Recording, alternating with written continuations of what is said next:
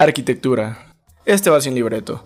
La palabra arquitectura viene del griego architecton, que significa archi, que es la primera parte de la palabra, que es ser el primero o el que manda, y tecton, que es albañil o constructor, es decir, el jefe que manda a los albañiles.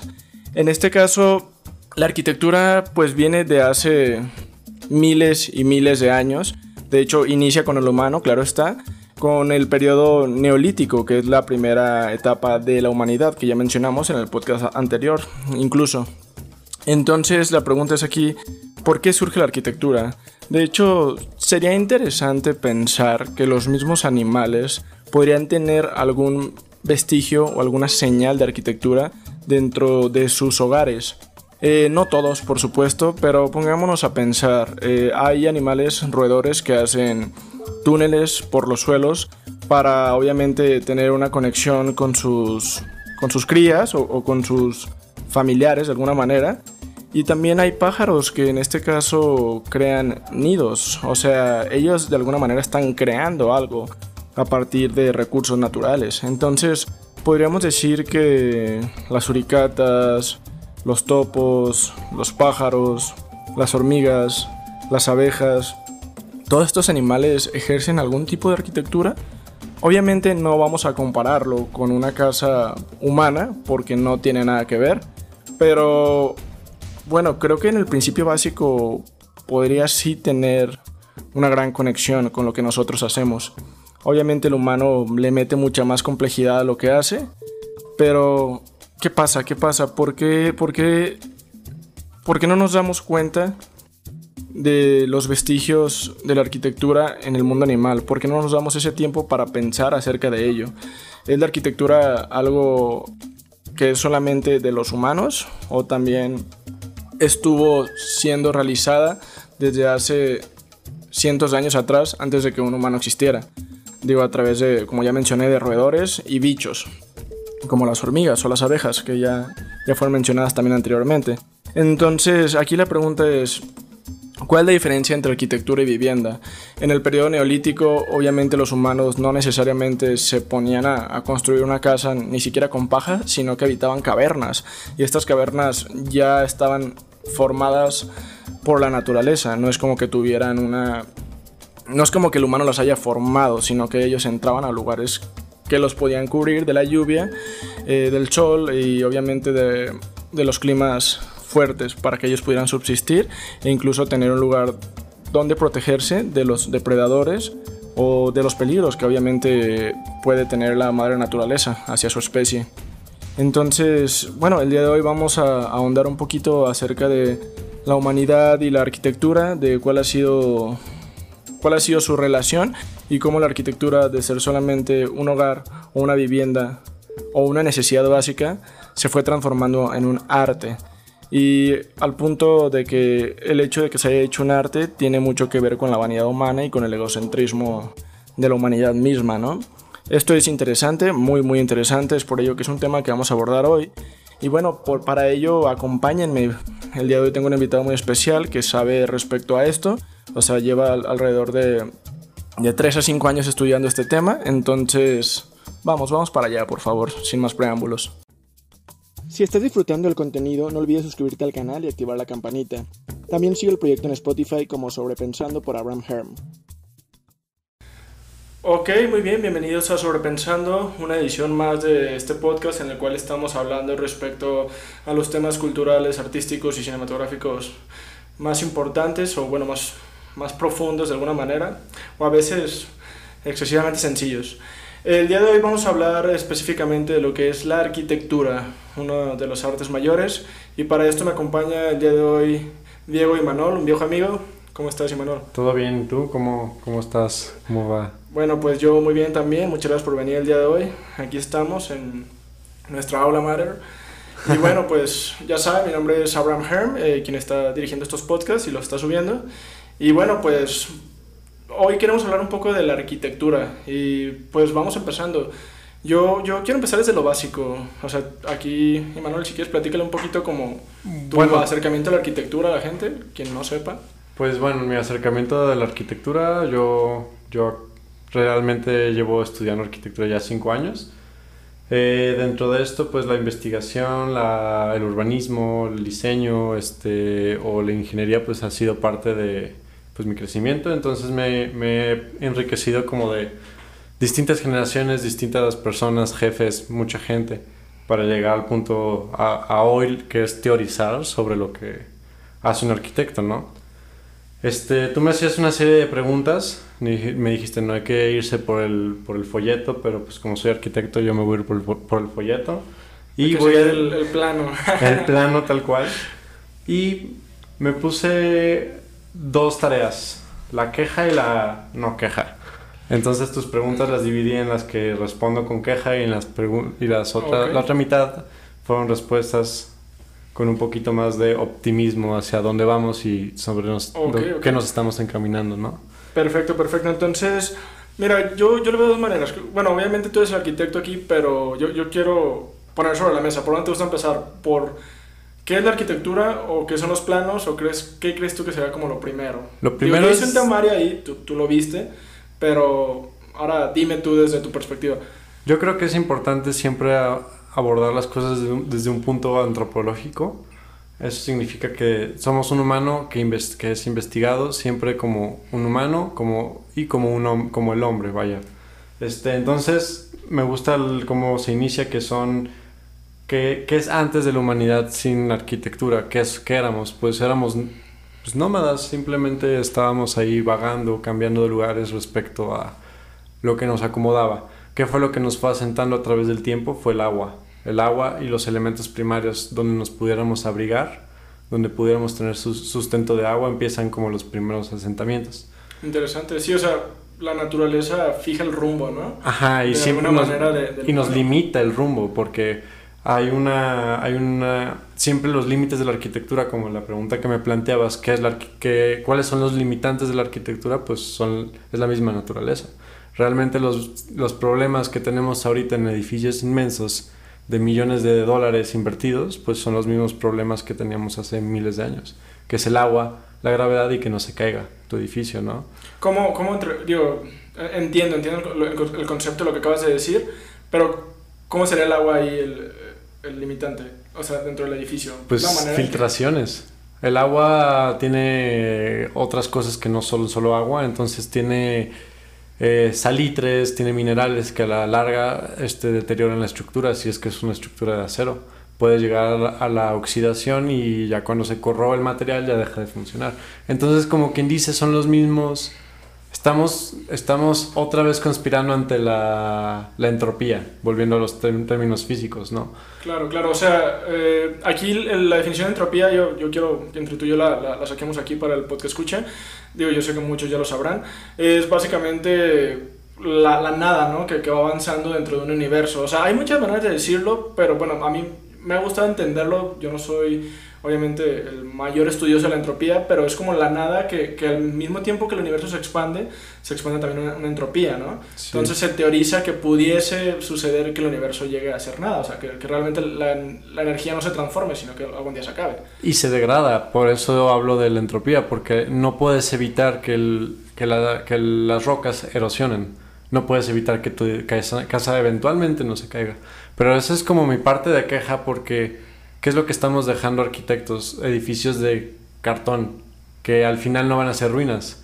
Que por ejemplo ahorita las ruinas de nuestros antepasados son, son este, lugares que otros animales habitan, ¿no? Funcionan de otra forma. Claro. Funcionan de otra, de otra, desde otra sustancia.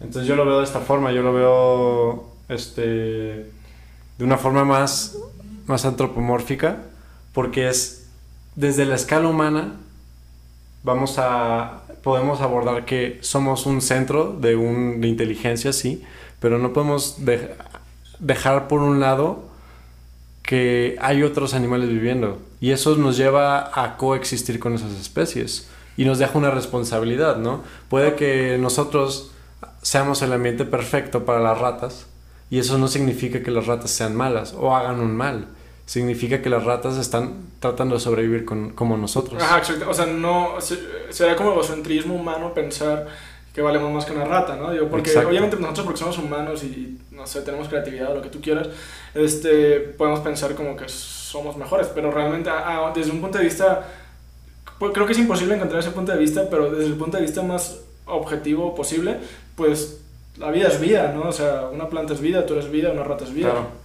Y de hecho hace no, no mucho vi un documental y lo recomiendo, lo uso como de referencia ahorita, que me dio un punto de una perspectiva y un punto de vista un poquito distinto de lo que es el urbanismo.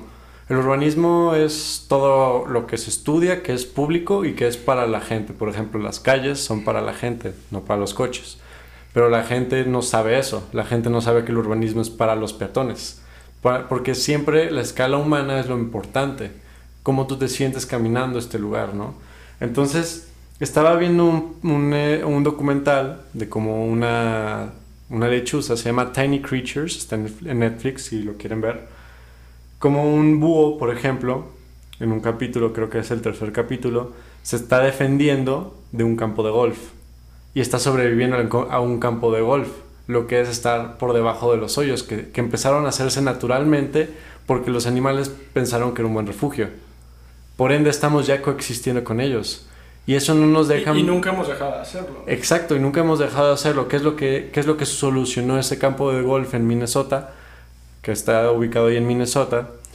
Fue que adaptaron un lugar, los recogieron a los búhos y los pusieron en, una, en, un, en un ecosistema similar al campo de golf. Pero como en su reserva.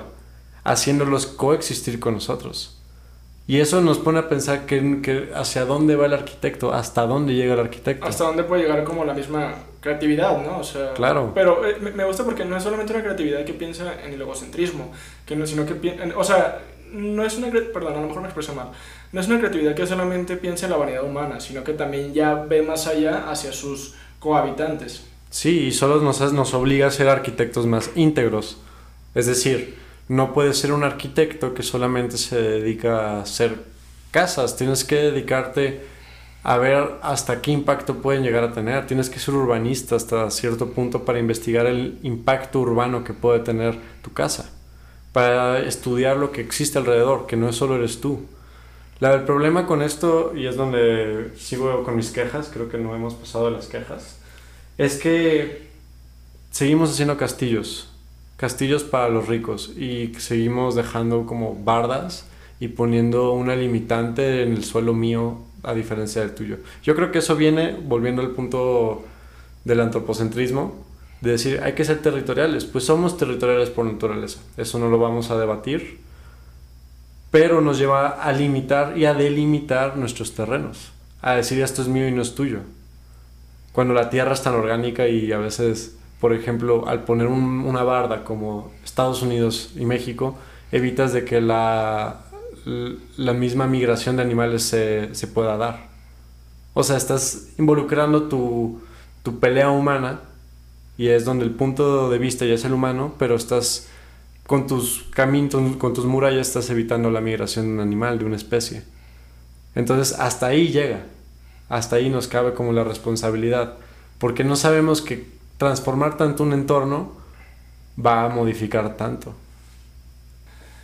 No, sí, totalmente de acuerdo con esto que mencionas de que obviamente eh, el, el, humano delimita, ¿no? O sea, a través de la arquitectura, eh, volviendo otra vez al tema inicial, o sea, una queja mía, por ejemplo, que, que yo, yo sí he pensado, eh, es como, y lo, lo, que platicamos antes del podcast, o sea, hay personas o hay familias enteras que viven en, lugares relativamente pequeños, ¿no? Que son casas, como aquí les llegan a llamar casas Infonavit, no quiero ser despectivo hacia nadie, solamente es un término que, que, tienden a decir que son casas pequeñas.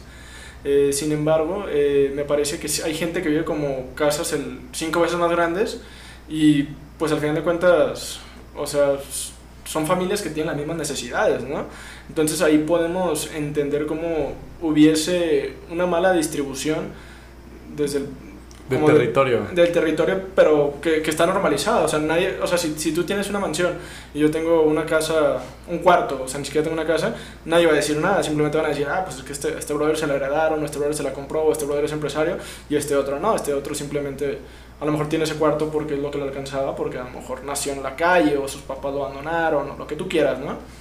Entonces yo creo que desde ese punto de vista, digo, no, no se me hace mal que esté normalizado, porque digo, pues desde el punto de vista capitalista, pues pues yo estoy inmerso en ese sistema, yo me he visto beneficiado por el mismo, o a lo mejor tú, o a lo mejor otros.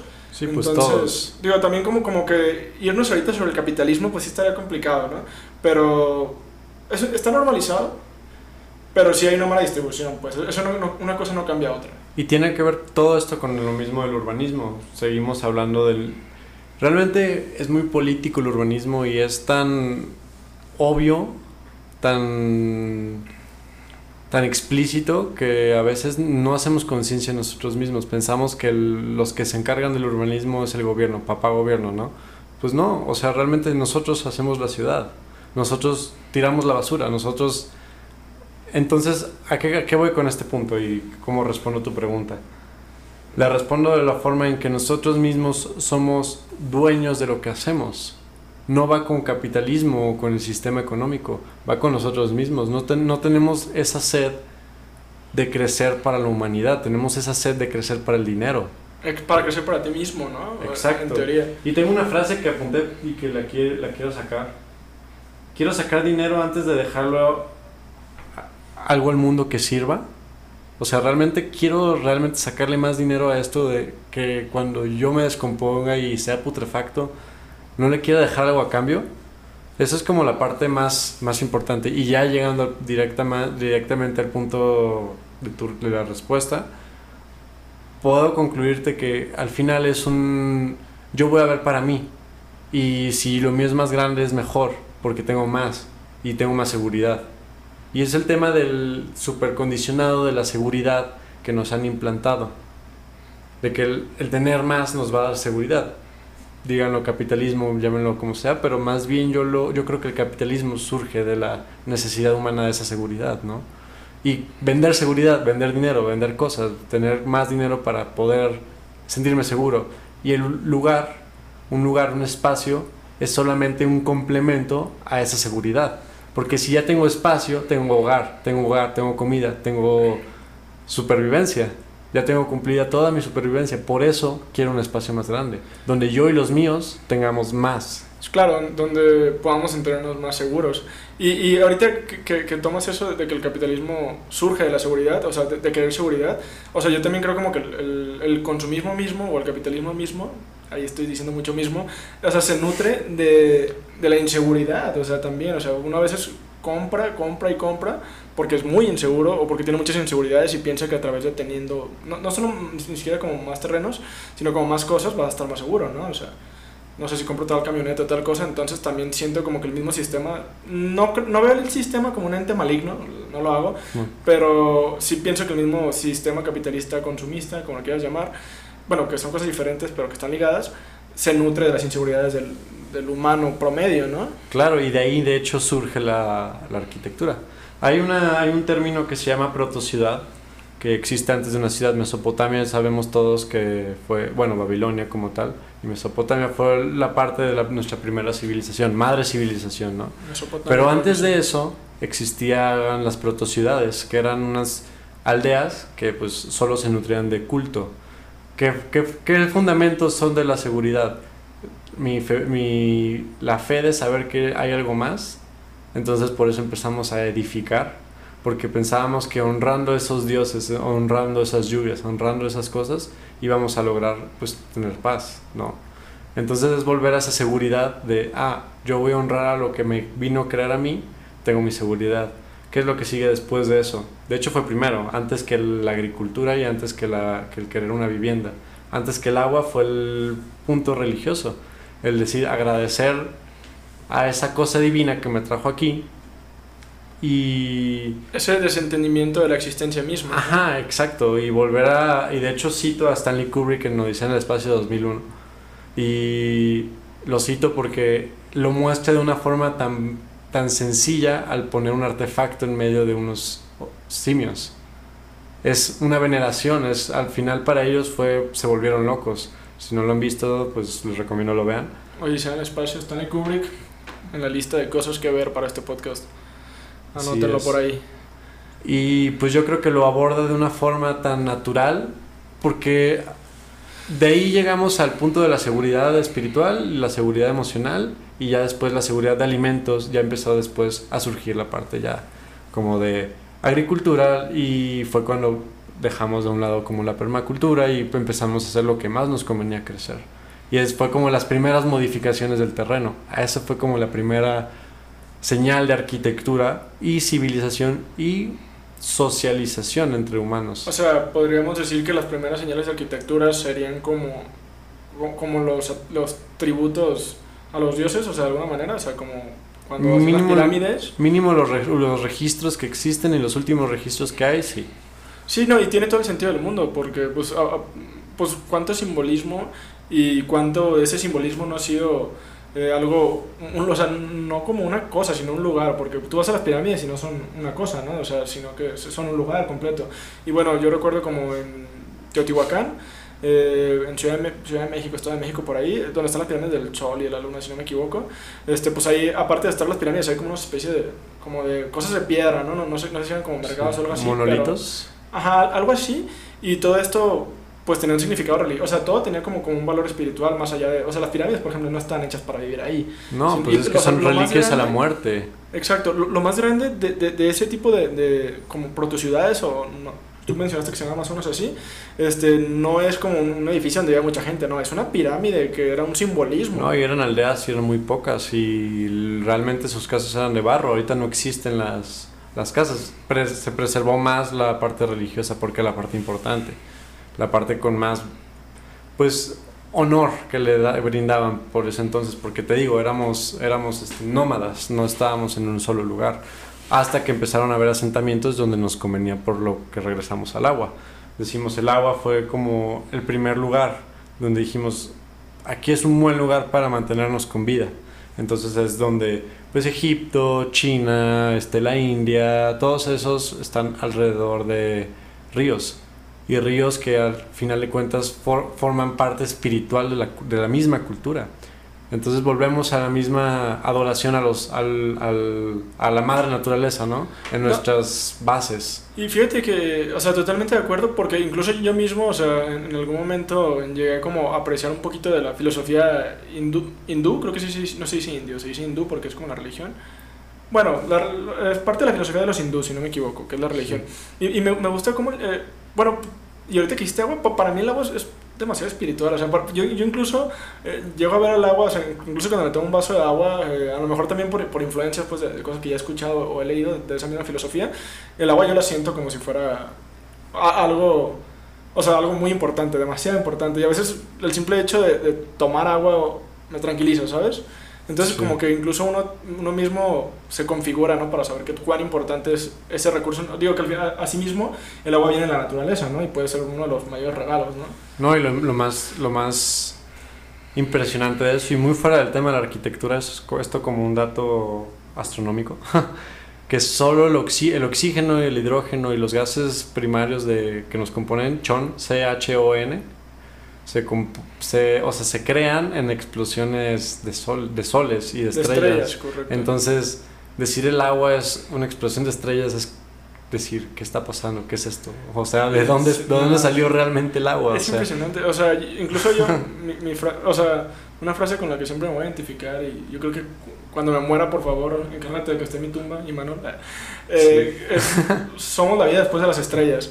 O sea, una estrella, es como, no, no sé si vida tal cual, pero nosotros somos en lo que esa estrella reencarnó, porque al final de cuentas somos polvo de estrellas y nosotros somos vida, y en algún momento fuimos... Fuimos esa explosión de, de alguna manera, fuimos los componentes pequeños de esa explosión, y ahora somos Abraham y eres Imanol. O sea, Sí. pero tú mismo lo has dicho, o sea, na- nada parte que no sea de explosiones en, en el espacio. ¿O Sí. a poco crees que algo salía así nomás? Pues no sé, lo que sí está muy extraño es por qué empezamos a hacer a base de carbono en nuestra vida, ¿no? Pero ese es otro tema muy, muy extenso que creo sí, que... ya, ya nos iríamos. De hecho, ahorita, si ya estamos rescatando el tema de la arquitectura, todo lo que hemos hablado me encanta, creo que estamos poniendo cosas muy interesantes sobre la mesa, pero ahora vuelvo, ya entre tú y yo poner, ¿qué es la arquitectura? Y más tú que eres el señor arquitecto aquí, el futuro señor arquitecto. Futuro señor arquitecto. A ver, ¿cómo Este- definirías así, en- para, en términos mortales? Pues para Términos mortales, términos pues generales, yo creo que la definición griega que tiene es buenísima. Un arquitecto es aquel que, arquitecto, arquitecta, arquitecte, es bueno mencionarlo desde arcos, base, textos, persona que construye. Arco significa base y tectos, una persona que construye. Ajá, una persona que guía la construcción. Entonces, un arquitecto es alguien que solo te está diciendo cómo construir. No está construyendo como tal, pero está... Y es, es el, el planeador, ¿no? El planeador, más bien es un planeador. Es, entonces, la arquitectura es una... Pues una serie de, de, de ideas, de extracciones geométricas para cumplir un espacio. Para cumplir un espacio, para que ese espacio cumpla una función. Porque si hablamos de función, la arquitectura tiene que tener una función. Porque si no, no puede ser arquitectura. Si no sirve de algo, no, no tiene por qué ser arquitectura. No tienes por qué construirlo si no sirve de algo. No vas a dejar una huella de carbono a lo, a lo bruto. ¿Cómo- cómo- o sea, me, me gusta esa manera de verlo, entonces yo te pregunto a ti, este, con, o tú tienes algún ejemplo de algo que, que creas que no sirve para nada y que haya sido construido, o sea, que hayas visto en algún lugar o tú mismo te lo hayas cuestionado. Pues no sé, yo solo me pongo a preguntarme a mí mismo qué va a ser del río en 45 años. Si seguirá... Del río, el hotel. Ajá. Si seguirá funcionando. El giro de los hoteles está cambiando mucho y no sé... No sé, realmente no sé de ese giro y no soy... No me especializo, no me, me especializo en turismo. Pero sí me pre- pregunto qué, es- qué serán de en 50, 70, 80 años aquellos edificios de tabla roca. Eso es donde sí me, me deja un poco agria la, la espina. Eh, Entiendo, entiendo totalmente. Y, y yo creo que la- puede ser que toda la arquitectura está condenada a eso que tú mencionas. O sea, puede ser que tu casa, la mía, esta misma escuela donde estamos grabando esta universidad, pues al final de cuentas vayan a, perder su, su, su razón de ser. Pero rescatando lo que tú dijiste de que por qué construirías algo si, si no tiene como... ¿Cuál qué fue lo que mencionaste? Que si no tiene una misión, pues... Ujú. Eh, pues, o sea, creo que en su momento lo está teniendo. O sea, el río ahorita lo está teniendo. Ya a lo mejor en 50 años, como dices tú, puede que el Sí. giro hotelero sea otro.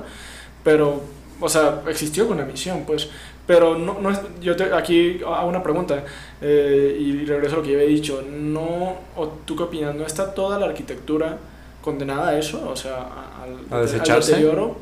Sí, pero es a donde volvemos a lo mismo. Por ejemplo, que es del par- el, el panteón de Agripe, de Agripa, perdón, de, en Roma. Ahorita es un edificio pues monumental, ¿no? Sigue existiendo, sigue en pie, está en mantenimiento, es un vestigio de la humanidad. Ahorita ya no estamos creando como tal vestigios tan importantes. Estamos creando más como... Es, es mi, mi es a donde voy, donde, a dónde va el río. Porque yo no lo estoy viendo en mi escala de vida, porque mi escala de vida es de aquí a 80 años, ponle.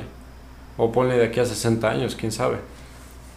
Entonces, si yo lo veo a vestigio de la humanidad, no le está dando, no le está brindando mucho. Claro, es que yo de hecho digo, si- si- sigo pensando en, aquello que dijiste, ¿no? Que, que si sin, para qué haces algo si, no tiene como mucho sentido. Digo, a, lo mejor uno puede llegar a pensar como, "Oh, entonces ¿para qué hacer una pirámide si no tiene sentido?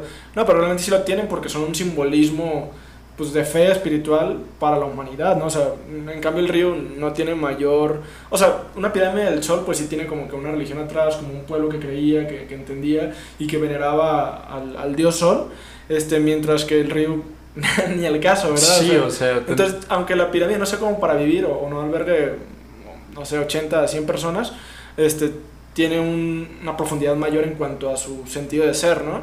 Mientras que el mismo río, pues tú lo has dicho, ¿no? O sea, pues que... que ¿qué, tiene- va, ¿qué nos va a brindar la humanidad? ¿Qué va, más que ser un edificio alto en medio de una avenida? ¿No? O sea, ¿qué, qué, qué, qué le va a aportar a la sociedad? ¿Qué le va a aportar a 200 años después? A lo mejor en el, futuro, en el futuro la gente ya no va a poder viajar porque toda la atmósfera va a estar contaminada y van a decir, mira, eso fue el turismo, algo que ya no existe porque... No, o te propongo otra cosa, hacer, hacer edificios que se descompongan. Ok, Por ejemplo, hay unas. Hay un proyecto de unos. No sé si son arquitectos realmente, particularmente, pero se dedican a hacer unos ladrillos, o hicieron unos ladrillos que se. que son a base de micelio. Micelio es un. es la raíz del hongo, por así decirlo. Corríjanme, biólogos. Pero es, es todo el trayecto de energía que se lleva atrás del Es el hongo como tal, es la vida. El- lo que tú, tú ves como un hongo, ya el- la- el- la capuchita y el tronco, es, son, sí es parte del hongo, pero no es todo el hongo. El hongo está, es toda la red. abajo, ¿no? Está- están todas conectadas. Entonces hay, hay una forma... Ajá. Ese, todo, es- todo, todo el reino fungi está conectado Correcto. subterráneamente y es de quien se, es el mediador entre el, El árbol de los árboles y todo. Entonces, De hecho, ese está para un podcast que podemos hacer. Aparte de este, podemos hacer un podcast completo de hongos. sí, no, sí. Y hay, hay- apúntalo, apúntalo ahí en tu libreta para, para hacerlo. No, sí, sí hay que tenerlo en cuenta, pero te sigo escuchando, entonces. Y hay una, hay una forma de que de unos estos, estos muchachos hicieron un ladrillo a base de micelio. ¿Qué es lo que fue lo que hicieron? Hicieron un ladrillito de cartón, comida de gato y mucho enriquec- o sea, enriquecedores, nutrientes, este, para que el hongo los coma y se extienda en forma de un bloque. Ese bloque se hornea, se mata como tal el hongo o sea, se extrae una parte del hongo, se, se, se hace se hace que colonice un ladrillito, ese ladrillito lo vuelves a hornear para matar el hongo y te queda como una... Para que ya no se siga como expandiendo, ¿no? Ajá, y ya no se, se echa a perder. Pero ¿qué es lo que pasa con ese ladrillito? Ese ladrillito es más resistente que un ladrillo de los que vemos usualmente aquí en Guadalajara. Ese el, ladrillo- el típico ladrillo rojo, ¿no? más bien el gris, el, el- se llama jalcreto. Ok, jalcreto, correcto. Ajá. Y vemos este ladrillito de hongo, tal cual, que es más resistente, que no se quema, que es este, flota en el, au- en el agua, eh, resiste muchísimo la compresión, es biodegradable y al final, si tú vas a tirar un edificio que va a tener que estar repleto de eso, todo eso te va a servir de alimento para la tierra. ¿Cómo se llama ese ladrillo? Lo, lo dijiste, pero no estoy absorbiendo tanta información que. Es, bueno, es, en su nombre en inglés es mycelium brick, lo... Mycelium brick. Ajá, mycelium de micelio, brick de ladrillo. Será ladrillo de micelio, ¿no? Ajá, fue un proyecto, creo que todavía está en pañales, ni siquiera está... O sea, no se han hecho pruebas todavía. Ajá, Pero exacto. de todos modos suena exacto. fenomenal, ¿no? O sea, suena Y por increíble. ejemplo, otro problema que está viendo es que se está acabando la, la arena de construcción.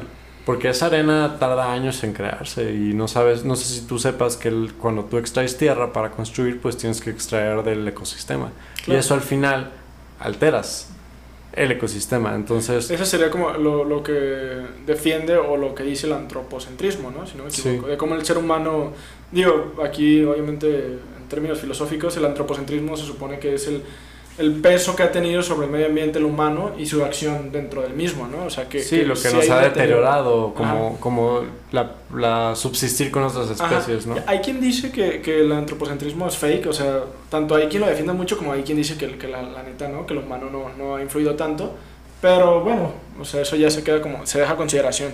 ¿Tú qué opinas del respecto de ella? Que estamos hablando de arquitectura y, y no lo pregunto nomás al aire porque no estamos cambiando del tema, sino porque la arquitectura en sí yo creo que es, es un arte que, que sí genera, yo creo que puede ser el arte que más recursos este, abarca, ¿no? De, de todo. Es la segunda es la segunda industria después de la moda de- que contamina más. Entonces la primera es la moda, y, pero la moda es un arte mayor.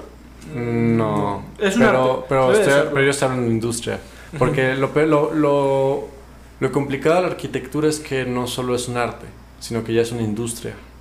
Y, ajá, sí, yo creo que Entonces, por más artístico y artesanal que sea, pues tiene que tener una forma y un estudio para que no se caiga. Si va a haber gente dentro, no puedes arriesgarte que no esté una industria metida asegurándote que no te vas a morir. Ya que estamos ahí, y, creo que eso que acabas de decir me encanta, porque, eh, digo, yo, bueno, nosotros iniciamos a hablar de la arquitectura como arte, porque lo es, ¿no? O sea, no lo, no lo digo yo, no lo dice Manuel, lo es simplemente, está ahí. Pero entonces, ¿en qué momento la arquitectura es arte y en qué momento es como simplemente una vivienda? O sea, o, o tú como lo ves, tú puedes ver una casa y decir, no, esto no es arte, y ver otra y, ah, esta sí. Yo no sé qué pueda ser arte, pero te puedo decir que tal vez es bello. No sé si arte, porque meterme en ese discurso, perdónenme, artistas, no sé, no sé definir el arte, no sé si la arquitectura realmente es arte, yo considero que no, porque está muy estereotipado y es muchísima industria dentro, Hay, muchos, o sea, hay muchas cosas iguales, ¿no? pero creo que si definimos el arte como expresión humana, adelante, se puede decir que sí. Pero sí se puede decir que es bello. ¿Qué es lo que... Una definición como muy conceptual de la belleza en esto es, por ejemplo, estaba escuchando, de hecho, un podcast de arte que, me, que decía, ¿qué es belleza? Vamos a empezar, ¿cómo podemos apreciar la belleza? ¿Qué es bello? Pues mira, un pavo real, por ejemplo, sabe que es bello. Porque tiene alas bellas y con ellas se aparea. O sea, pero tú crees que lo, ah, o sea, sí lo sabe, o sea, realmente es, es consciente. pues es que es consciente, tiene que ser consciente para poderse reproducir, si no, no puede hacer acciones que lo hagan reproducirse. No puede ser por instinto. O sea, yo, yo, Pues yo estoy en ese debate, pero no, no sé, o sea, no te estoy diciendo que, que ese sea mi punto. Pues solamente- mínimo tal vez no es consciente, pero reacciona con lo que sabe de eso. Ajá, es que a lo mejor entre el instinto y la conciencia hay, hay, una, hay, una fina muy hay una línea muy fina. Eh, entonces, se me hace- ese debate se me hace muy interesante, pero como dices tú, o sea, obviamente sí tiene que como... O sea, no todos los animales son como ellos. Tiene pues. que hacerse notar que es bello y sabe competir contra otros animales de ser más bello. Hay pájaros que lo hacen, hay pájaros que bailan más bello que otros. Y si no están... eh, es, un, es una, Una realidad. una realidad muy fuerte y te puedo decir que nosotros tratamos de asemejar esa belleza tratando de, repi- de repetir. Por ejemplo, cuando tú entras a una clase de diseño arquitectónico, entras a una clase de diseño, dibujo, te van a, o composición pictórica en general, te van a enseñar las cosas súper simples de composición, leyes de tercios, este, o te enseñan repetición, movimiento, como esos fundamentos de diseño que se ven en la arquitectura. ¿Qué es la diferencia entre una pintura y la arquitectura? Que la arquitectura es un espacio. Es mucho más complejo. Es ¿no? mucho más complejo porque ya no estás en una bidimensionalidad, sino estás en una tridimensionalidad. No, y, y, y teniendo en cuenta eso, o sea, hablando de la complejidad de la, de la arquitectura, o sea, tú haces una pintura y te equivocas, y a lo, pues, a lo mejor es un, es un- puede ser un cuadrito así, ¿no? Grande, pero lo tiras, pero, o sea, una casa y te equivocas, o sea, no Sí. es tan fácil. No, y tú ves a los albañiles y dices, ah, pues va a estar bien fácil levantar un murito. Pues trazar un muro es de las cosas más complicadas. O sea, yo, yo he visto cómo, cómo hay gente tan habilidosa con solo un, un marcador, un, un hilo y una manguera que te pueden, de- te pueden decir, esto está chueco a simple vista o te lo pueden decir súper sencillo. Y gente súper metida en las líneas, que al final esas líneas son representaciones en- de planos. Y es una de las preguntas que me estabas haciendo, ¿qué es un plano? Pues un plano es simplemente meter esa- esas líneas perfectas geométricas como si existiera realmente el mundo perfecto geométrico, ¿no? y no Entonces, existe ese mundo. y no existe, o sea, es imposible meterlo, o sea, nunca vas a tener una línea perfectamente recta, no, no va a pasar. Pero ¿qué es lo que, qué es lo que sí te vas a encargar como arquitecto? Que aunque sea muy difícil de dejarlo en la perfección prácticamente, pues lo tienes que hacer. Lo tienes que dejar ahí porque a veces un centímetro te va a corromper todo el, todo el diseño, ¿no? Hay cosas que luego no caben si no los piensas. Hay, hay errores tan abruptos que puedes, que puedes prever con pues muchísimas metodologías, un buen plano, un buen diseño, un buen arquitecto, alguien que sepa pensar en tres dimensiones. Y eso no es tan fácil, no es tan fácil. no, no, es, no, y es que como, como lo has dicho tú, o sea, un centímetro y algo, o sea, hasta puedes tener que repetir algo, o simplemente queda chueco, que no sé qué es peor. Este, porque a lo mejor tú, ah, digo, obviamente estás obteniendo, te están pagando, ¿no? Digo, como arquitecto te están pagando por algo y si queda chueco, pues puedes tener un problema. Y si lo tiras también, entonces, o sea, cuán importante y, y o sea, cuán importante es la planeación, ¿no? Pa- para, para que algo salga bien. Y ahorita estamos hablando de la arquitectura, que es trascendental y, y indispensable, pero en, o sea, en, todo, ¿no? O sea, una planeación nos lleva a algo que vale la pena. O De hecho, es el futuro. arte. Y es el futuro de la construcción ahorita, por ejemplo, yo lo que he investigado de... Hay una metodología que es ya mundial y es como una... Es una... homol- Se tiene que homologar de una forma la construcción, no hay mucha corrupción, que es lo que sacaron en Estados Unidos, pues una, una metodología que se llama BIM, Building Information Modeling, que esto es pues el futuro para todos, realmente ya es el presente, no es el futuro porque es porque te ofrece un modelo en 3D virtual que te ofrece la transparencia de cuánto va a costar tu casa sin necesidad de que alguien altere los números. Entonces, O sea, es- ¿y ya te hace la cotización como en línea o...? no te hace tal cual la cotización, pero te hace ver que los números correspondan realmente a lo que estás pagando. Entonces, ¿qué es lo que estamos llegando? Estamos llegando a una parte muy interesante porque ya no, no, no estamos... ¿Cómo, enla- ¿Cómo enlazar esto? Voy a enlazarlo de esta forma. Hay, un, hay una plataforma que se llama Visor Urbano, que, lo usas en Guadalajara, que puedes ver si un, si un terreno en Guadalajara tiene, por ejemplo, un adeudo. Y tú puedes hacer trámites en línea y ya te evitas el trato con alguien. Y ya te evitas la, la corrupción con alguien. Ya todo se está volviendo más transparente. ¿Por qué? Se está, es- al estar mudando a lo virtual y a lo que todo el mundo puede tener acceso a las nubes de poder y de información y a los bancos de información y a las bases de datos, ahí tiene la, te puede reiterar de que todo puede ser más transparente. Building Information Modeling es eso.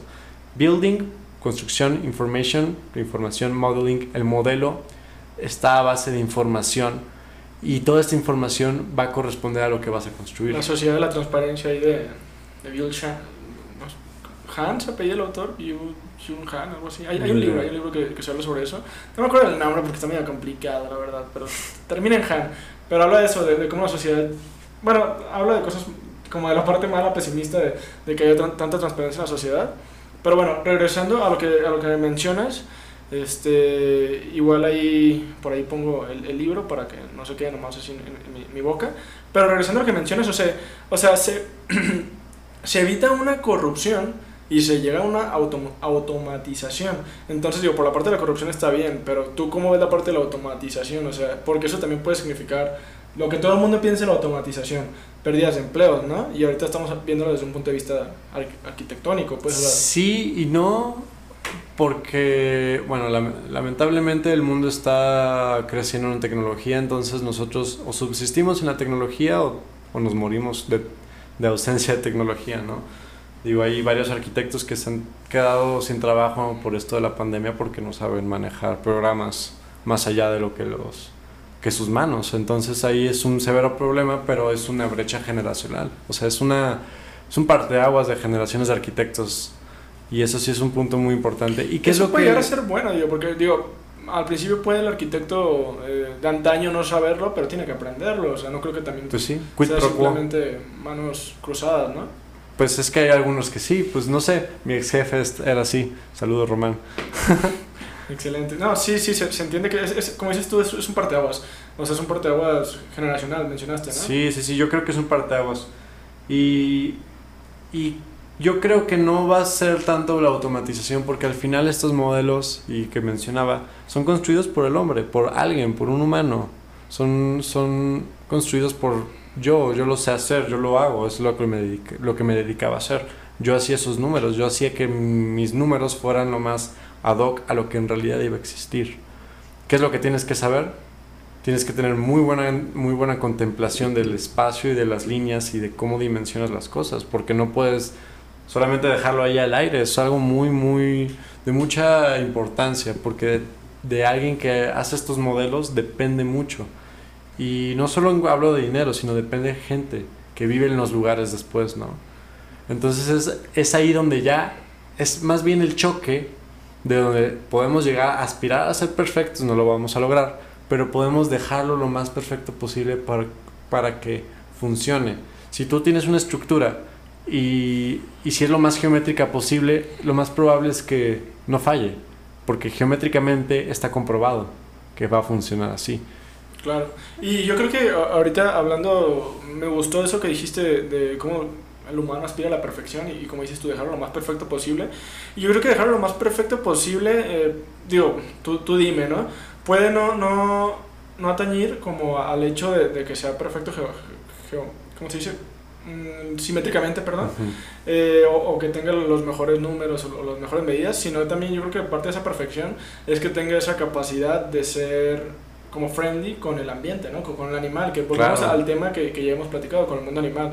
A veces la perfección no está en que, ay, mira, es que tiene una simetría bien, bien, chida, pues, no, o sea, sino que también como que, que no, no, no deteriore, pues, así como a tope eh, lo que es la, la, madre naturaleza. ¿O tú qué opinas de, pues mira, de ese punto de la perfección? De la perfección podemos llegar a una... Un acuerdo a un acuerdo. Más bien yo lo llamaría algo ecológico. Algo un edificio perfecto podría ser un edificio ecológico autosustentable. Es lo que yo pienso. Pero vamos a hablar de una realidad. Este, hay edificios muy buenos que no son autosustentables quizás, pero lo que los hace ecológicos es que sean tan bien hechos que no necesiten mantenimiento, reparación, este, o alguna, perdón, alguna intervención posterior a su construcción, ¿no? ¿Qué es lo que, si haces una, por ejemplo, vamos, voy a poner un ejemplo, la Torre Sears, que ya no es la Torre Sears, ya no recuerdo cómo se llama, no ha tenido ni una falla y no han tenido que usar el sistema de drenaje de emergencia o sistema contra incendio de emergencia porque todo está tan bien hecho que no ha requerido que haya arreglos, que haya gastos, inversiones. Ah, Entonces, platícanos un poquito más de la, de la torre Sears, ¿se llama? sí. ¿Dónde, dónde se encuentra para...? La Torre Sears Por está en Chicago. Está en. Chicago, ajá. Es una torre famosísima, fue famosísima en su momento y se vendió cuando cerró Sears en Estados Unidos. No sé, no sé quién pertenece ahorita, pero su nombre, pues. Correcto. No, está, está interesante. sea, te lo pregunto porque tú eres el, el- experto aquí y es bueno para tenerlo en cuenta y, e investigarlo. Y eso al final es ecología, porque no estás tal vez viendo con el material más ecológico, pero más bien estás diseñando para un futuro, para que ese, ese edificio no te falle. Y es eso, complicado, ¿no? Me imagino. Y es complicadísimo porque ¿qué es lo que pasa en un temblor en la Ciudad de México? Arquitectos y ingenieros se escapan del país. Cierran constructoras. ¿Qué pasa con la línea 12 o cuál es la que se La queda? línea 12, o sea, es O una... sea, saludos ahí a... Y vamos allá, y es una palabra muy, muy, muy fuerte y, y yo creo que la consideramos muy fuerte cuando hablamos de la medicina, la negligencia, ¿no? La negligencia en la medicina es que he pasado de lanza así con las palabras, ¿no? Y cuando hablamos de negligencia ingenie- Arquitectónica. ingenieril, más que arquitectónica, Ajá. Es cuando volvemos a ese tema. No, no le estás dando un, un- No estás siendo responsable, no estás diciendo como el calculista te dijo. O sea, Hazlo de esta forma y así no se va a caer, así no vas a tener Hay problemas. con familias en nadie". tus manos en ese momento. En el momento en que tú estás creando un edificio, o sea, no, no es nomás, ah, pues ahorita me van a pagar y tengo que quedar bien con el cliente. O sea, hay familias o personas o padres, hay todo, ¿no? O sea, niños, familias, padres, abuelos. O sea, no sé, si, si es de, de- de trabajo, pues obviamente pues, va a haber padres de familia. Si es de, de vivienda, va a haber familias enteras. Sí, no, es una. Recae una responsabilidad inmensa que a veces no dimensionamos porque, como no lo vemos y no lo contemplamos a largo plazo, cuando ya se empieza a deteriorar el edificio, que hablamos del deterioro, que es inminente el deterioro, cuando llegamos al deterioro total es cuando tenemos el problema, porque empiezan a fallar todas esas cosas para lo que fue calculado eso. Y empieza a deteriorarse con temblores, este, con lluvias, todo, todo lo que te dije, los fenómenos naturales afectan y siempre afectarán a, a la arquitectura.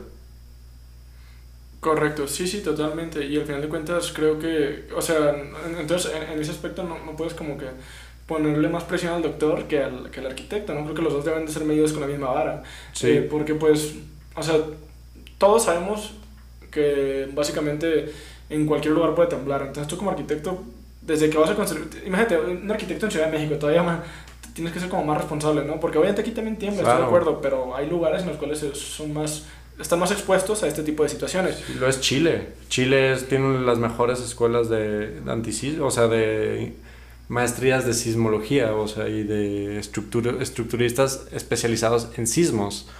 Porque es- estás hablando de cosas y fenómenos que han ocurrido toda la historia.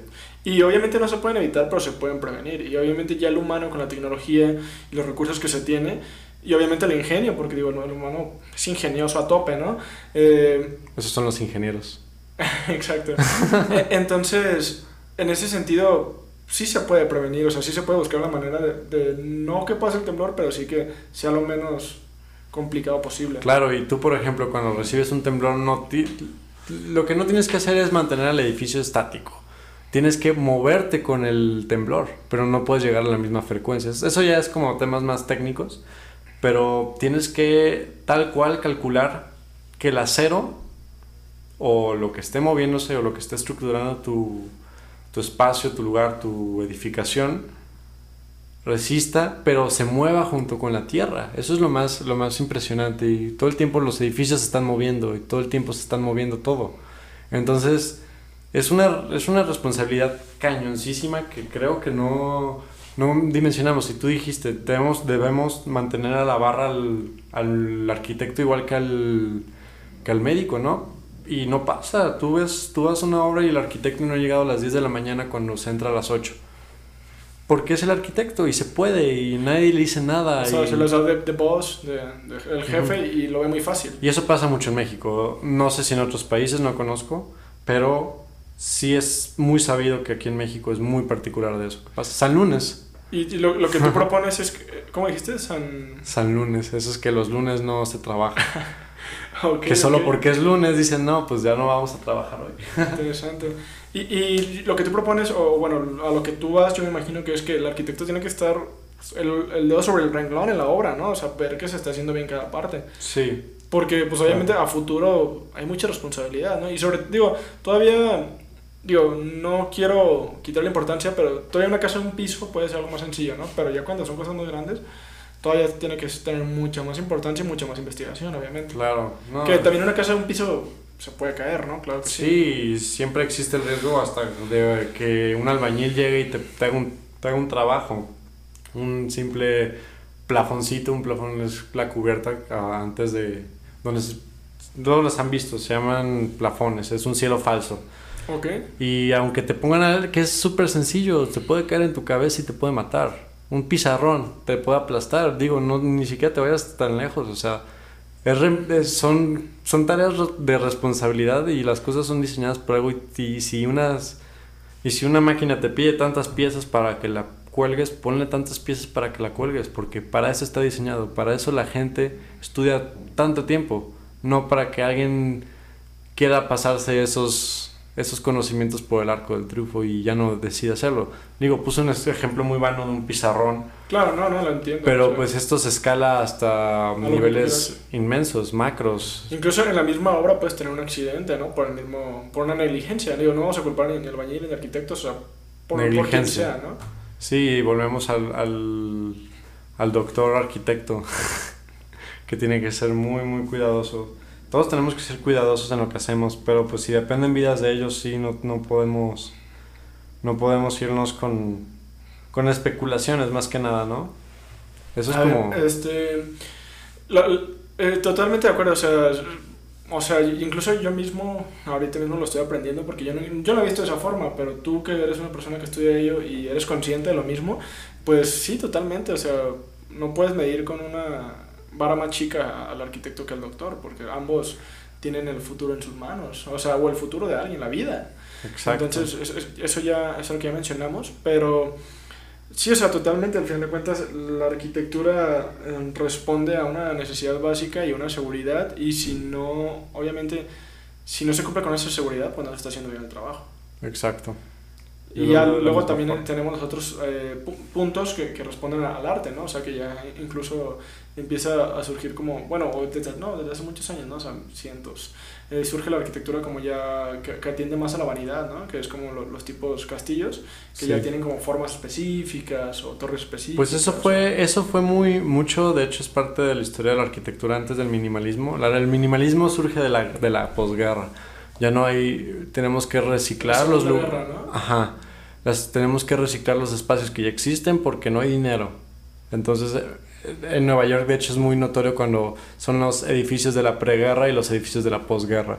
Y es muy, muy notorio en el urbanismo, no solo ahí, sino en muchos países también de Europa. Aquí en Guadalajara, ¿cómo lo ves? Aquí en Guadalajara somos una corriente muy fuerte de varias, varias escuelas. Nuestro, nuestra, or- nuestro orden urbano es europeo, tal cual. Es centralizar el, el centro de la Ah, ciudad y de ahí expandir. Es una reticulación, pero también corresponde a, cierta parte radial y se se ha ido expandiendo como de chile, mole y pozole, así tal cual. Sí, sí, sí. Y, sabes que a mí se me hace muy interesante, o sea, hablando de eso que dices, cómo, cómo, existe un cambio de, de etapa A a etapa B, eh, como en Guadalajara, ¿no? O sea, yéndonos aquí. Eh, en el centro, ¿no? Ya es como hay casas como interesantes, inclu- incluso como que pueden ser más, más vistosas, como con cosas más rústicas, hasta parecen, algunas hasta tienen como cositas de, de barroco, ¿no? Eh, pero ya ahorita ya ni- esas casas ya no existen y esas casas ya, ya nadie, absolutamente nadie hace, casas como las del centro de Guadalajara o como las del centro, casi en, los, en todos los centros de México hay casas de ese tipo. Yo ahorita estoy hablando de Guadalajara porque vivimos aquí, pero Sí. también he estado en el centro de Saltillo y también hay casas de ese tipo, en el centro de México, la Ciudad de México también hay, en Puebla también, o sea, es algo eh, que existe mucho y también se ve mucho en, en las catedrales, ¿no? O sea, como son, como arte a veces muy, muy, muy rústico y muy barroco y ahorita ya un templo, no haces un templo así ya, ni Sí, siquiera no. con los, tipos, los mismos materiales. Pues es que estás hablando de un contexto muy, muy distinto. Estás hablando de una sociedad que hablaba distinto incluso de- del idioma que hablamos ahorita. Claro. Entonces tú podrías considerar, eh, o sea, yo sé que lo, lo vas a dejar también a, a la subjetividad, pero te pregunto, ¿tú este, considerarías como que una casita del centro acá como, como más, no sé, como más antigua, con, con, con unos rasgos más antiguos, se te haría como más bella que una como minimalista? O, A mí me gustan más la... A mí me gusta mucho la remodelación y la restauración. Me gustaría mucho a mí poder ser capaz de remodelar, incluso restaurar si se puede, si tengo la capacidad, porque requiere un título para eso, de poder este, remodelar alguna casa y readecuar para, pues, para que sea mía. Me gusta mucho la... Bueno, es muy cliché aquí en Guadalajara y en, en México en general, pues Luis Barragán, ¿no?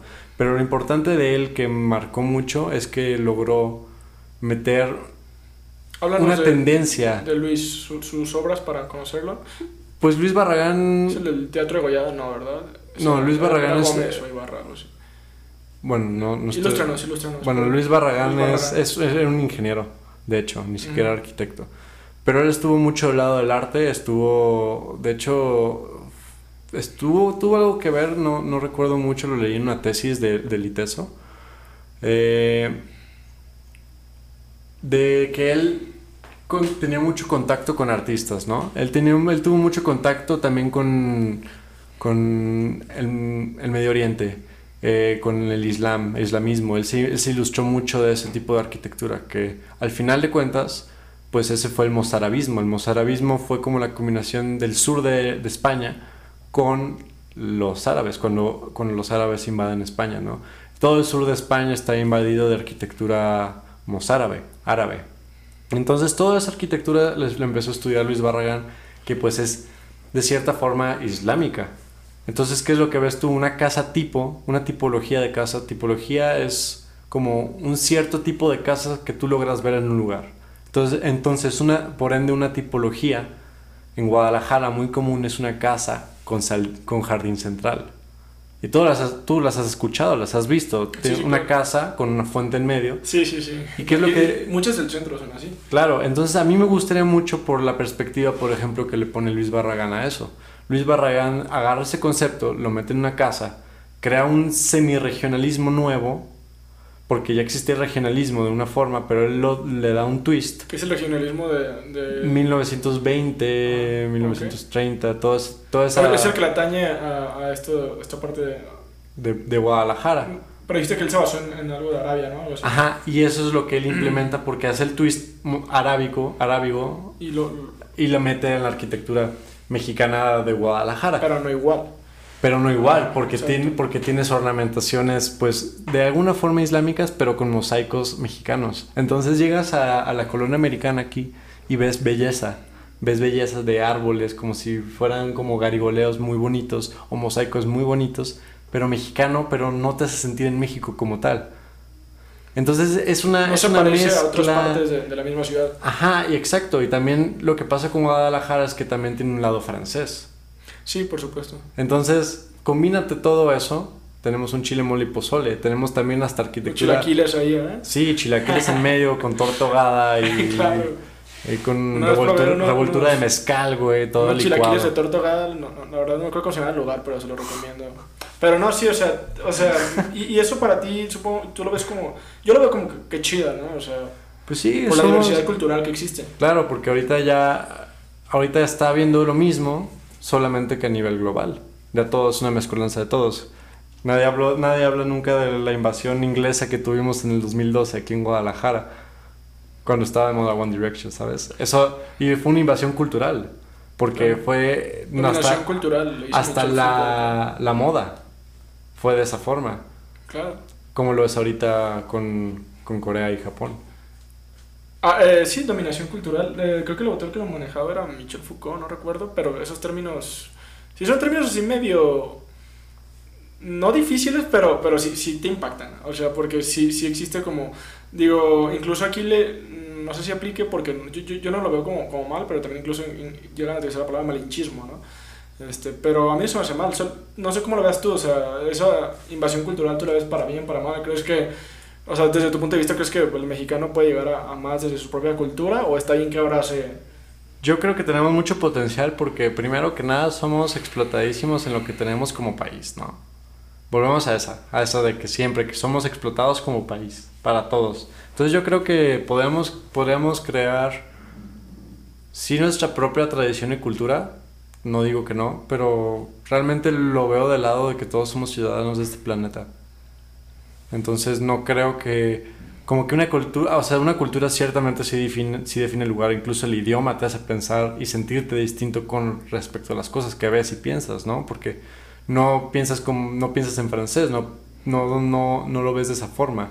Claro, no, sí, o sea, es algo, o sea, el, el lenguaje es que creo que ese ya es un tema súper, mega, ultra. Creo que es uno de los temas más complejos que he llegado a.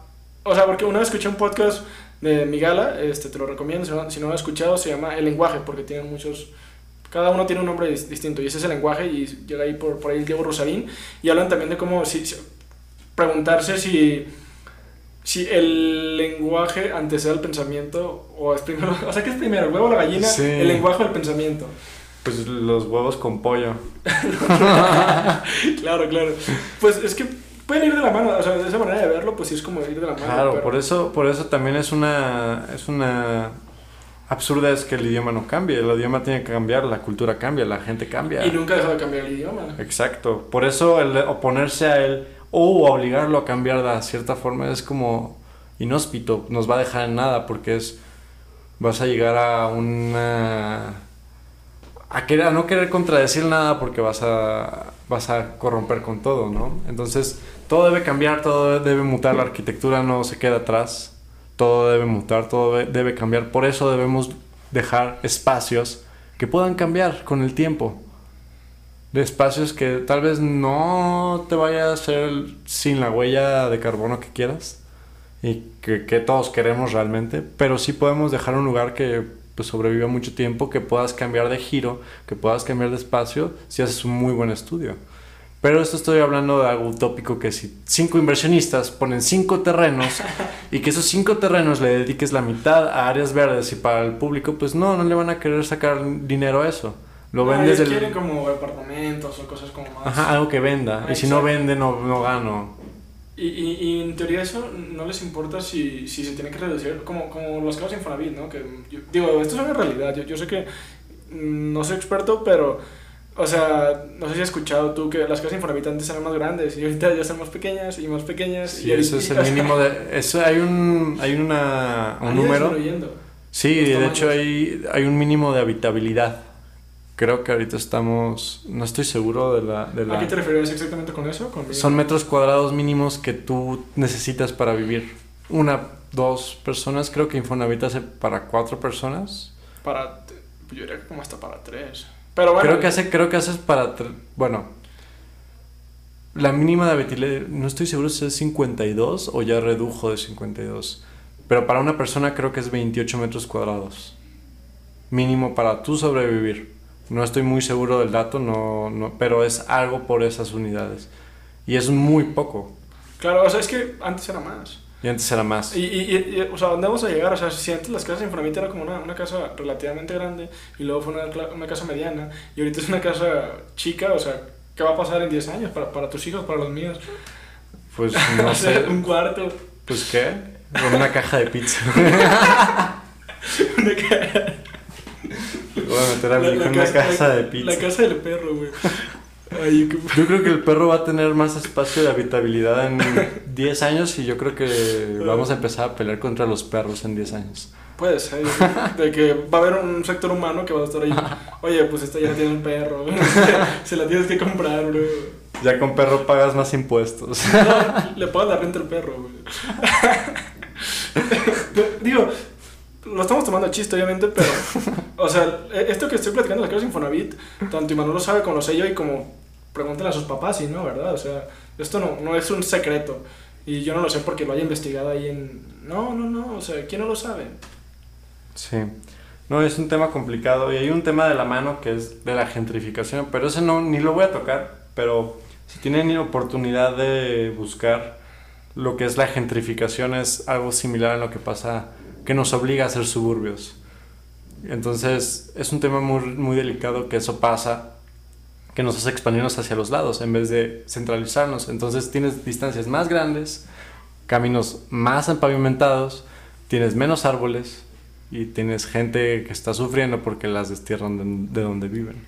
Eso es gentrificación. Búsquenlo más, más a fondo. Sí, no, igual y luego armamos un segundo episodio de Imanol y, y mío este, pues hablando de, de gentrificación, ¿no? Creo que es que este tema o sea, da para muchísimo. Sí. Entonces, digo, ya Imanol y yo ya, ya lo pactamos, o sea, vamos a hacer una, una segunda parte pronto. Pero, eh, bueno, no, ahorita vas a abordar un tema tú, ¿no? No. Bueno, yo, yo te quería mencionar, este, de, de rápido. Yo vi, vi unas fotos este, que circulaban ahí por internet de estos edificios. No, no, no sé qué tan real sean, pero yo creo que sí las has visto. Edificios que tienen como, como árboles o algo así, que, que está como el edificio literal y tiene como pues, verde afuera, o sea, como que es un edificio Balconcitos de Ajá, árboles. ajá. Es un- ¿qué, ¿Qué opinas? A mí se me hace bien, pero desde el Esa es de la vista ciudad mortal. perfecta. Esa es la ciudad perfecta. Pero sí existe ya. Hay edificios así. en Shanghái, hay edificios en China que ya por obligación ya no hay ciertas toneladas de carbono que debes tú neutralizar si vas a construir ciertos desarrollos. Eso es lo que tengo entendido, no estoy muy seguro de, estos datos, no vivo allá, no construyo allá, no, no conozco allá, pero he sabido que tienes que, que ayudar a la huella de carbono. Creo que también en la Ciudad de México es, es, es importante el si vas a construir tienes que tener una cierta área verde. Esto es por norma aquí en Guadalajara, es norma en todo el país, es norma prácticamente en casi toda la construcción del No, y, mundo. y que sí, que sí. O sea, qué bueno que es norma, porque no es que norma lo veo como sentido común, ¿no? O sea, simplemente todos nos hemos dado cuenta este, de cómo si llega a haber olas de, ca- de calor un poquito más, más, El más sentido- calientes. Sí, el sentido común es lo menos común. y sobre todo en, en temas como la arquitectura, cuando. lo- bueno, no sé solamente la arquitectura, ta- también como los, los sembradíos que usan los, mismos empresarios, que talan árboles para sus beneficios, para sus fábricas, para sus sembradíos en lo que sea, para. eh, apartamentos, o sea, talan árboles y, o sea, realmente Sí. al empresario promedio no le importa en absoluto cuántos árboles tenga que talar para hacer lo Pues que es tú que ahí, ahí depende la responsabilidad, porque, porque Pero en México, por ejemplo. por ejemplo, hay varios desarrollos y hay muchos, hay constructores muy responsables. Digo, por norma tú tienes que, si vas a talar un árbol, tienes que talar 10, tienes que plantar 10. ¿Y crees que eso se sigue? Hay muchos que sí lo hacen. Hay, ah, desconozco de muchos temas porque pues particularmente pertenezco a un tema o pertenezco siempre a una construcción o a solo unas cosas. No, no, no conozco bien los datos. Claro. Pero sí es sabido y sí es obligación que si tú talas un árbol tienes que plantar 10. Y eso es por obligación. Y si tú vas a poner un edificio en una zona tal, tienes que abastecerle esa zona. Por ejemplo, un, en un terreno en el parque, por el Parque Agua Azul, si tú vas a construir una edificación ahí, te piden, por el tamaño del terreno y la ubicación donde está, te piden un kinder, una primaria y una secundaria. Entonces tú ya tienes que ofrecerle eso a la ciudad. No solo es construye por construir. Pero obviamente hay, hay gente que pues logra salir con negociaciones, ya sea que aporte otro terreno, que aporte otra cosa, una propiedad para el gobierno y que ya el gobierno se haga cargo. Ahí ven, ahí se, se hacen bolas. Pero no dudo que en esos trámites también haya corrupción, ¿no? Como no, no es fácil saber identificar todos los casos de corrupción y no es fácil también No, ser aparte- no corrupto en un país que te obliga a ser corrupto. corrupto. Que te obliga, no, y te obliga, porque Claro. hay, hay ciertos este, inspectores que Ya, dicen ya, ya piden la mordida. que ya piden la mordida y te hacen de tos por algo que ni siquiera es relevante y ya te sacaron dinero. Y si no quieres que sea de esa forma, todas las semanas ya te ¿Y compraron. tú, lo, tú lo has visto eso? O sea, Sí. o sea obviamente a lo mejor no te dinero a ti porque, amor, Sí, yo no estoy, Ajá, yo no estoy con un de- rango tan grande, tú pero... has sido parte del proyecto y has visto cómo sucede. O sea, Sí. pero no... Y, y a pesar de que donde yo estaba involucrado en los proyectos eran unas eran personas muy honestas, no se vieron de otra más que Claro. decir, bueno, te damos el dinero con tal de que no nos quieras frenar porque realmente no tenemos nada mal. Exacto. Y ya no hay de otra porque es tal cual como es una extorsión como como un narcotraficante que llega y te dice te pide que tú en tu bar vendas su droga. No, y, y, y, y, bueno, yo no descartaría que esta misma persona que llega a extorsionarte tenga ya lazos con el narco. Y a lo mejor no es el narco como tal, pero todo está enlazado. Y sobre todo aquí en México todo Sí. va de la mano a otra cosa.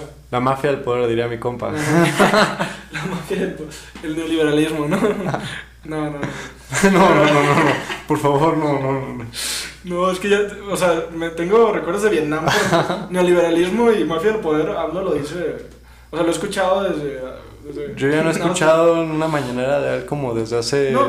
mucho tiempo atrás. Imagínate, yo, yo tampoco, yo nunca he escuchado una, una mañanera en mi vida de AMLO, pero esos términos los conozco por cultura, o sea, porque en la radio, en, en YouTube, en, en todos lados. O sea, ni siquiera digo que yo, yo haya visto una mañanera, simplemente abre tanto la boca hablando de esos temas eh, que, brother, o sea, te satura.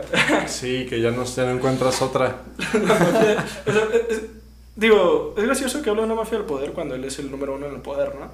Ahora, y bueno, en la mafia también. ajá. y en la mafia del Pues una poder. cosa lleva a la otra. Pero eh, sí, o sea, totalmente. De hecho, mm, rescato lo que dijiste hace rato, que lo quería mencionar. Tú mismo mencionaste que, que ah, cuando estamos hablando del capitalismo, por ahí que saqué el tema, que, que tú mismo dijiste que, que a veces uno dice, no, que el capitalismo, y que sabe que. Pero, o sea, realmente somos todos, ¿no? O sea, Todos no puedes culparlo así como que, que papá gobierno o que papá presidente. Oye, no, ¿no, no. no puedes culpar a la tiendita por vender papas para comprar comida para sus hijos? O sea. También no Es le que no es puedes- culpa de él. No le puedes decir, ah, eres un cerdo, contamina. No, pues, o sea, él está chambeando y él es su Él- forma. él es de- como tú, A él le tú- dijeron que de esa forma podía salir adelante y no, no, no está mal. A lo mejor no tuvo otra oportunidad de, de otra forma. No, y ahí es donde decimos, yo por qué no merezco lo mismo que el que puso los tacos, yo porque soy un egresado, ¿no? Y pues el capitalismo le fue bien a él, ¿sabes?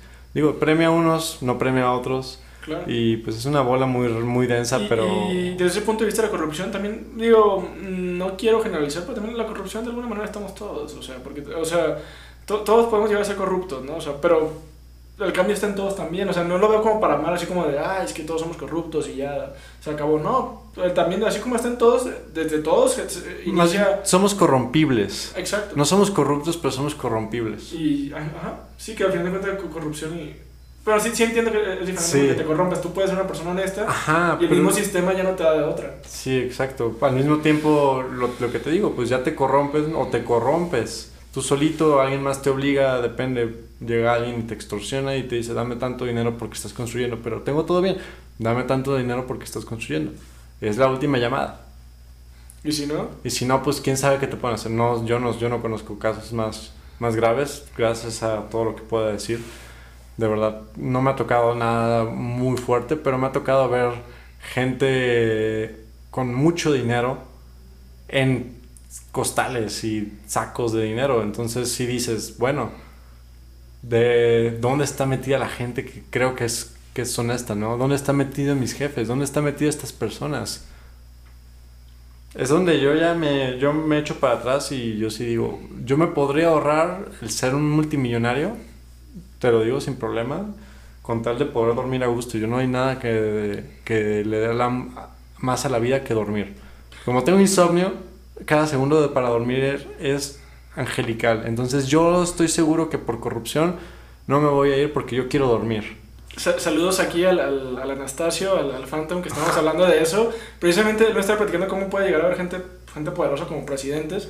De hecho, o sea, presidentes que puedan estar inmiscuidos en mafia del poder.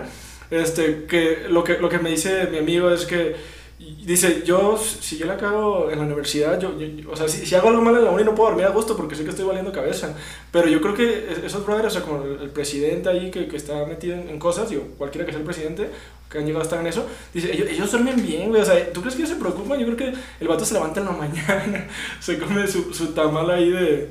Sí, claro. O sea, No, y, me compartes... hizo pensar porque, digo, como, como Don Corleone, de hecho, él me puso el ejemplo de Don Corleone, pronto va a tener un podcast ahí con él, también para- vamos a hablar más de esto, pero él dice, Don Corleone, la, la película El Padrino, o sea, la viste, ¿no? Él, él dormía bien, o sea, él, Sí. él pensaba que su familia estaba bien, o sea, Sí, sí, sí. ellos eran mafiosos, pero... eh, o sea, él, él- él habla de ese cinismo en Don Corleone, de, de como matan a Sony, a su hijo, y el vato llora, pero esa, esa, esa, esa- esas lágrimas o ese llanto es como cínico, o, o- o es como la mentira de que él sí pensaba que su familia, no, mis hijos no los tienen por qué matar. Sí, yo estoy haciendo algo, algo bien, no, no, no, se lo juro. Y luego de que ves un narcotraficante con la, con la virgen, de que no, mi virgencita, ahí le va la chamba de hoy.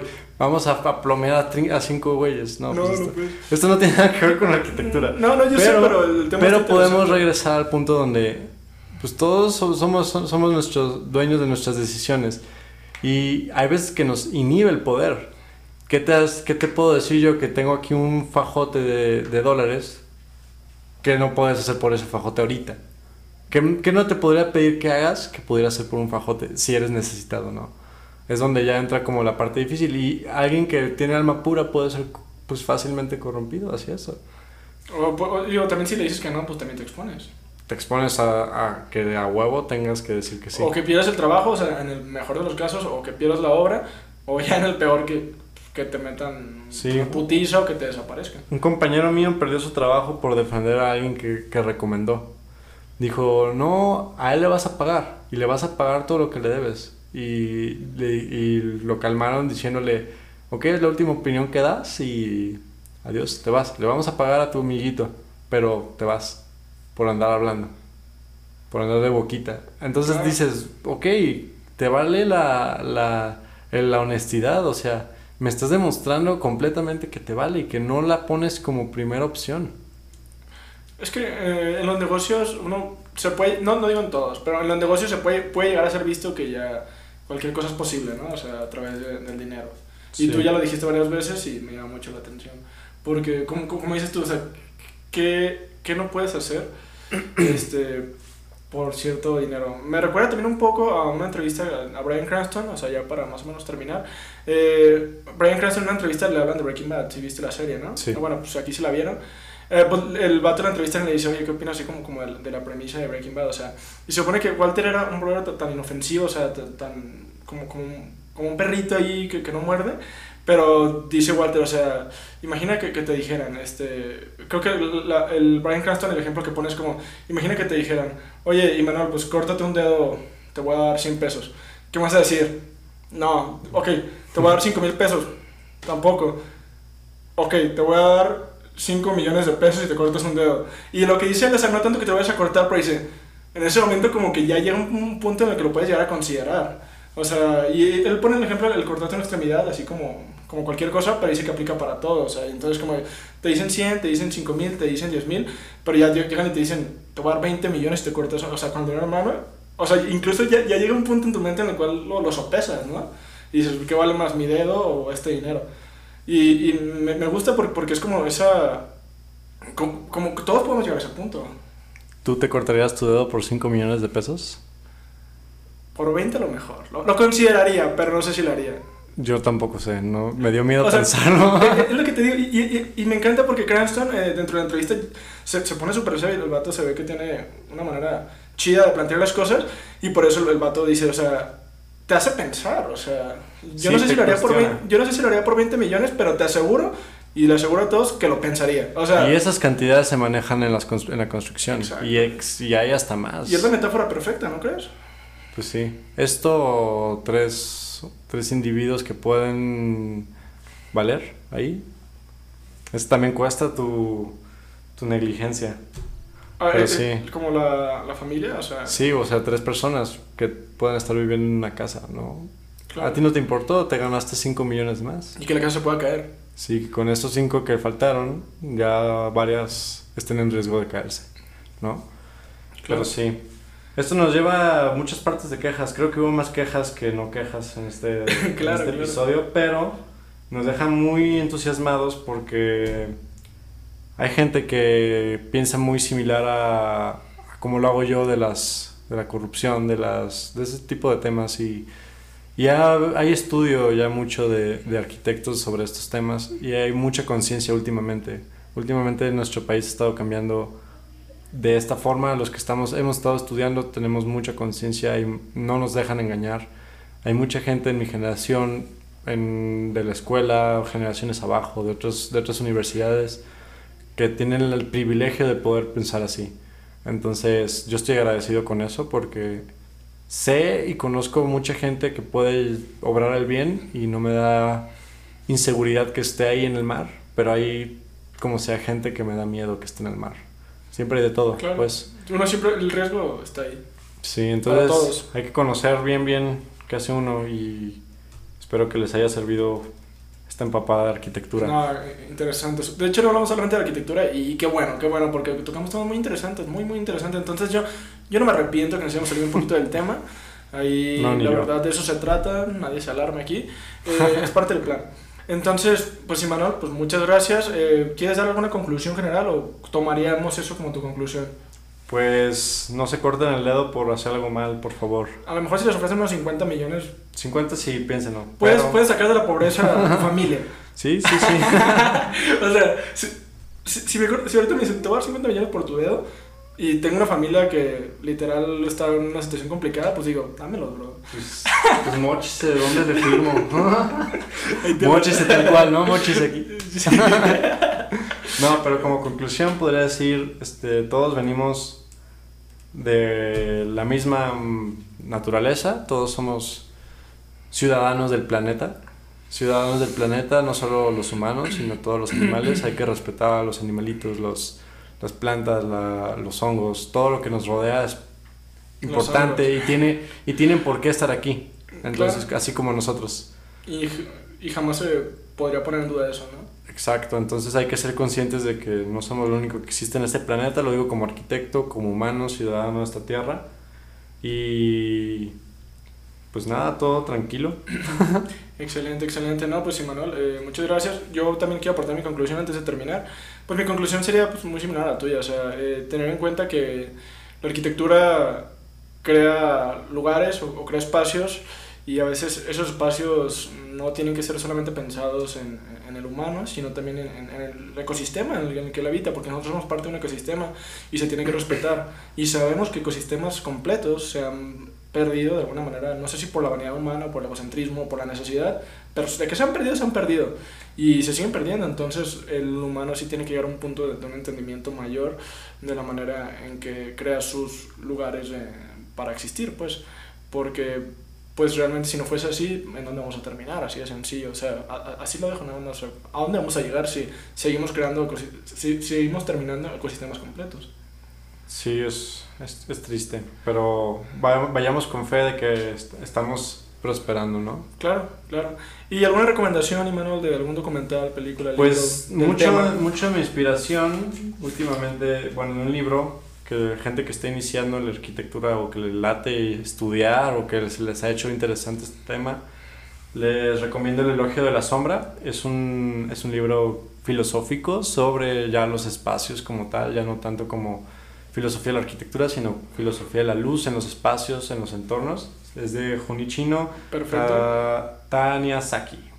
Excelente. Este, no es referencia arquitectónica, pero si tienen oportunidad, tocamos mucho tema antropo- antropológico. Me gustaría que, bueno, Space Odyssey ya lo mencionamos. Este, Tiny Creatures, que es la serie Netflix que les recomendaba. Y How to Make an, Attract- an Attractive City. Ese es de School of Life, está en YouTube. Es un video de cómo plantearíamos una, un- una ciudad perfecta a través de un pensamiento de varios urbanistas. Ese video está muy interesante y ese es como fue la premisa de un trabajo mío que tuve que me gustó mucho y realmente creo que abordan los temas más importantes del urbanismo que como digo son el urbanismo somos todos, somos los ciudadanos aquí. Excelente. Pues bueno, la verdad yo me voy a abstener un poquito de recomendaciones porque ahorita no se me ocurre mucho. O sea, desde el punto de vista antropológico, pues podría recomendar de alguna manera libros que, que abordan así como, como el cambio de- de- del mismo humano que, que se ha vuelto como más, como más consumista, pues, o como ya empieza a ver todo como, como hacia su consumo, pues puede ser como un tipo amor líquido. Este, un libro que no debería faltar que, que nadie le eche un vistazo porque creo que tiene reflexiones interesantes. Y también lo que mencionaste, la sociedad de la transparencia, es, perdón, yo mencioné la sociedad de la transparencia, tú hablaste de transparencia, pues ese libro también lo, lo recomiendo, pues mu- mucha Rosita Univa ya lo leyó, porque pues ahí ahí lo dejaban, la sociedad de la transparencia, habla del por qué ser tan transparente, este, llega a ser malo. También estos autores son medio pesimistas, ¿eh? no crean. Y de, de dominación cultural, eh, pues a, a Michel Foucault también es, es grandioso. Habla de, de cómo se normaliza todo. Yo también hablé de normalización en el podcast. Y yo hablé cómo se normalizaba, ¿no? El, el hecho de, de que hubiera casas chiquitas y casas grandes. Y pues me gusta ese tema de la normalización. Pronto estaré haciendo videos ahí de, de teorías de Foucault, también de, de Bauman y también de, del brother este de la transparencia. Pero vamos a dejar para después. Esas son mis recomendaciones ahorita. La sociedad de la transparencia, la sociedad de la transparencia, amor líquido y Foucault. También investigar a Foucault siempre es bueno. Entonces, pues bueno, ya con esas recomendaciones y con nuestras conclusiones sobre la mesa, y Manuel, solamente quiero agradecerte mucho por venir aquí el día de hoy. Gracias a Creo ti. que quedó grandioso. Eh, y bueno, pues muchas gracias también a ustedes por escucharnos el día de hoy. Eh, gracias por llegar a este final. Si están aquí es porque les gustó. Y pues nada, eh, esto fue Sobrepensando episodio 3 y cuídense mucho, tengan un lindo día. Nos vemos pronto. Gracias.